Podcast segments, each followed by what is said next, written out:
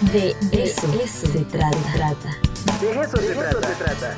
El Ágora, un diálogo necesario entre lo abstracto de lo académico y lo concreto de los problemas reales, con Giuseppe Lobruto. De eso se trata.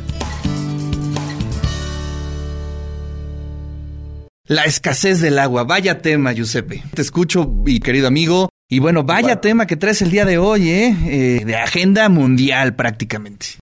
Así es, querido amigo, un gusto saludarte. Eh, fíjate que el 22 de marzo, cuando hubo el Día Mundial del Agua, vi que tú también estabas tratando este tema, no, no quise, digamos, abundar más. Sin embargo, la semana pasada estuve en el municipio de Francisco Zetamena, ahí pude yo vivir en carne y hueso la escasez del agua en este periodo de, digamos, de, grave eh, que hay en, eh, en, digamos, de falta de agua que hay en México.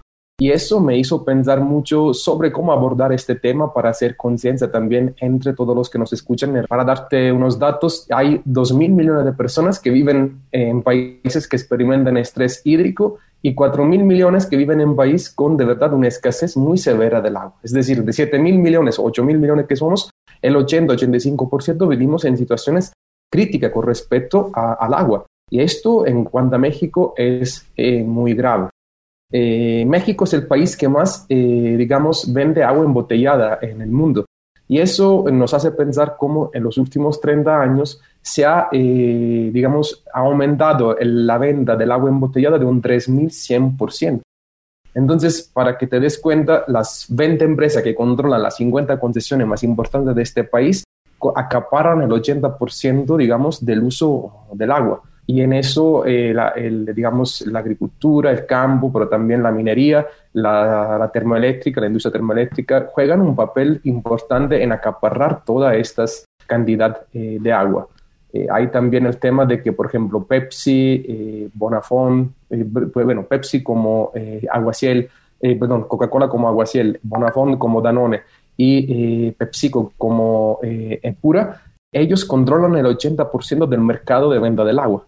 Eso me parece que es algo tremendo y que, eh, bueno, tú que llevas, eh, digamos, yo llevo solo 13 años en México, pero tú que llevas toda tu vida acá, te, recordarás que antes del temblor del 85, aquí en México se bebía agua del grifo, no era agua embotellada.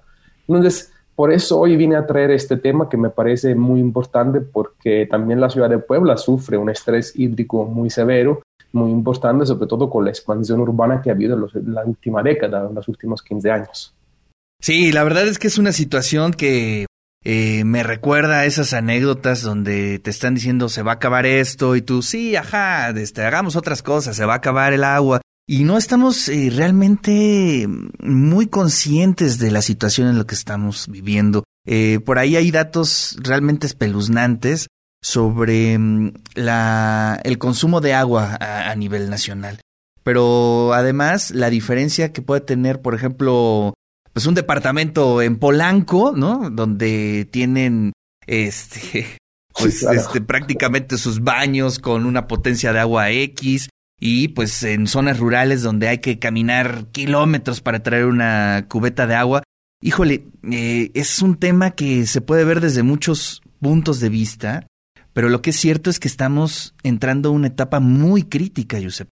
Así es, no, has dicho una cosa muy importante. En México hay casi alrededor del 25% de la población que no tiene tubería de agua, es decir, que vive de lo que recolecta del agua, mm, digamos, de la lluvia.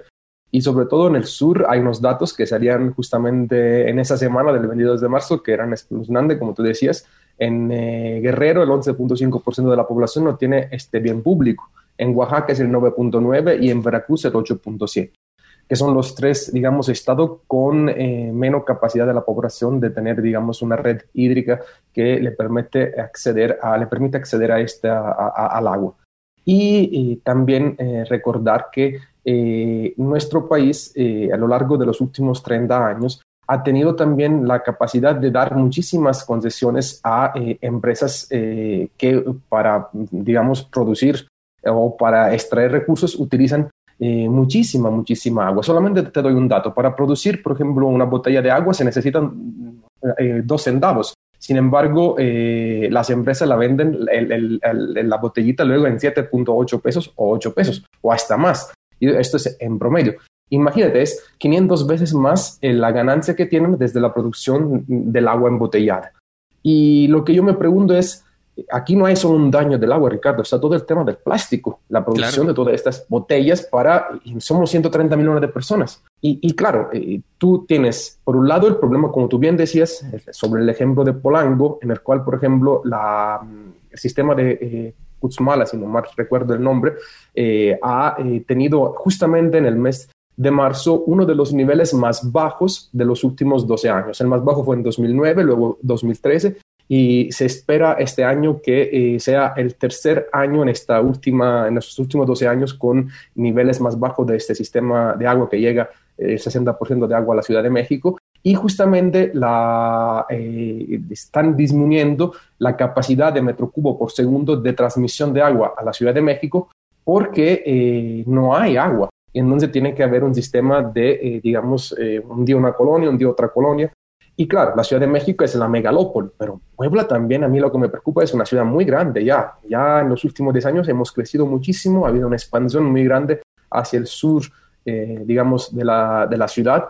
Eh, y esto preocupa porque la falta de agua puede ser uno de los, un problema de crisis social tremendo, aunado además a una situación de pandemia en la cual el agua se vuelve todavía más un bien vital, porque en situación de pandemia tenemos que tener condición de higiene eh, específicas para no infectarnos.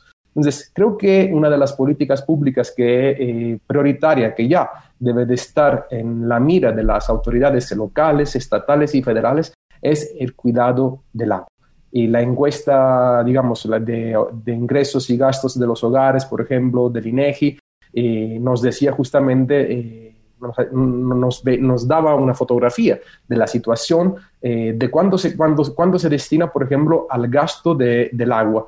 Eh, en un trimestre, solo para agua embotellada, si no me recuerdo, son más de 11 mil millones de pesos que se gasta la población mexicana. Es superior a todo el gasto para los otros enseres domésticos y para todo el otro gasto de salud. Imagínate, solamente de agua embotellada. Son datos de verdad impactantes, impresionantes y creo que eh, a través también de este medio debemos de crear la sensibilización y la conciencia necesaria con la población de cuidar este bien líquido que es un bien público global. Oye, ahí, ahí tocaste el tema. Porque sí, sin duda alguna, pues todo proviene de las políticas públicas, es decir, que eh, pues se ponga en orden el tema del agua, pero gran parte también es eh, al interior de nuestras casas, ¿no? Si hiciéramos un análisis frío, de toda, todo el agua que desperdiciamos día con día, desde la gotita que está todo el día cayendo en nuestra regadera, desde nuestra costumbre de eh, cómo lavamos trastes, cómo eh, cuidamos eh, nuestras plantas, cómo tenemos toda esa cultura alrededor del agua, pues vamos a entender que desperdiciamos muchísimo. Y eso que ya comienza a generarse una conciencia social en torno a esto, pero aún nos falta muchísimo. No falta la estampa terrible de pasar por una calle y que alguien dejó abierta su llave o su bomba y eh, es increíble ver toda el agua que se está regando en la calle, Giuseppe. No, sí, te, te entiendo perfectamente, Ricardo, porque la semana pasada tuve que vivir yo una situación de falta de agua, digamos, no hay agua, en Francisco se también hago un llamado aquí a las autoridades estatales y federales desde hace más de un mes y los pozos están secando. Eh, para que los pozos donde venden el agua privada. Es un municipio con alto índice de desigualdad donde no hay capacidad de las personas de poder comprar una pipa semanal. Y te aseguro que cuando falte el agua, tú reduces y cambias totalmente eh, la forma de vivir el día a día. Y es insostenible esta situación y, y Francisco también no se encuentra, en, digamos, en el, Valle de México, que normalmente es eh, la zona con más eh, esquía, digamos, con más eh, problema de agua durante eh, los meses de marzo, abril, mayo. Pero sí se encuentra el municipio en una zona de extracción petrolera y claramente todo el fracking que se ha hecho y la extracción de petróleo ha causado la reducción de los pozos y de los humedales de los ríos. Yo de verdad hago un llamado a las autoridades estatales y federales para que puedan intervenir, porque estar sin agua, yo lo viví, es tremendo. Digamos, tú te duchas de verdad con eh, con gotitas contadas, porque sabes que tienes que aguantar toda la, toda la semana, no sabes cuándo va a volver el agua. De verdad, es una situación tremenda, Ricardo. Híjole, pues sí es el tema. Y sabes que estaría muy bueno, Giuseppe, tú como investigador, que pudiéramos hacer una exposición eh, de casos, ¿no? Este, a lo mejor en, a lo largo y ancho del país. Por ejemplo, yo he sabido mm, en Chiapas sobre todo que hay toda una reingeniería en torno al consumo del agua. Eh, por ejemplo, aquí en Puebla tenemos muy buenos ejemplos de cómo se está rehaciendo eh, la cultura del agua. Y creo que es importante que el público, que la audiencia pueda tener casos, porque a veces determinamos ciertas circunstancias que así son y ya no tienen vuelta de hoja, pero no es cierto. Es decir, sí hay ejemplos en donde podemos ver que se puede revertir esta situación, Giuseppe. Sin duda, además somos un país con, una fuerte con fuertes precipitaciones durante el año.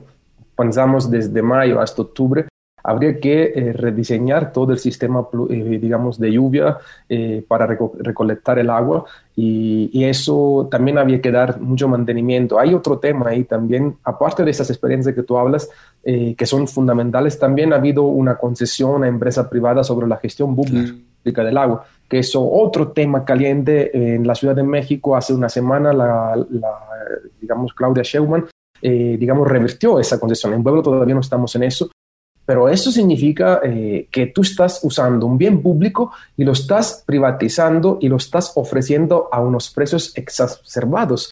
Y cuando tienes el 80% de la población que vive en condiciones, eh, digamos, muy, muy difíciles en términos económicos y socioeconómicos. Y como tú bien dices, hay que ver, por un lado, las experiencias a nivel de concientización y de experimentos que han hecho algunas colonias o algunos pueblos a lo largo ancho del país y al mismo tiempo hay que ver cómo se está organizando el sistema de agua eh, en cada ciudad, porque claramente cada ciudad luego tiene sus propias gestiones. Pero por terminar, por ejemplo, eh, una cosa que yo quiero llamar la atención, que puede ser interesante para el futuro, es los municipios más alejados de la capital, del estado de Puebla, por ejemplo, la gestión del agua lo tienen ellos mismos, no lo tiene, que está muy bien, pero no tienen la capacidad económica para poder, digamos, eh, mantener, darle mantenimiento al sistema hídrico. Es un tema que podemos seguir explicando en las siguientes semanas. Te mando un fuerte abrazo. Igualmente, Ricardo, un fuerte abrazo. Hasta luego, chao.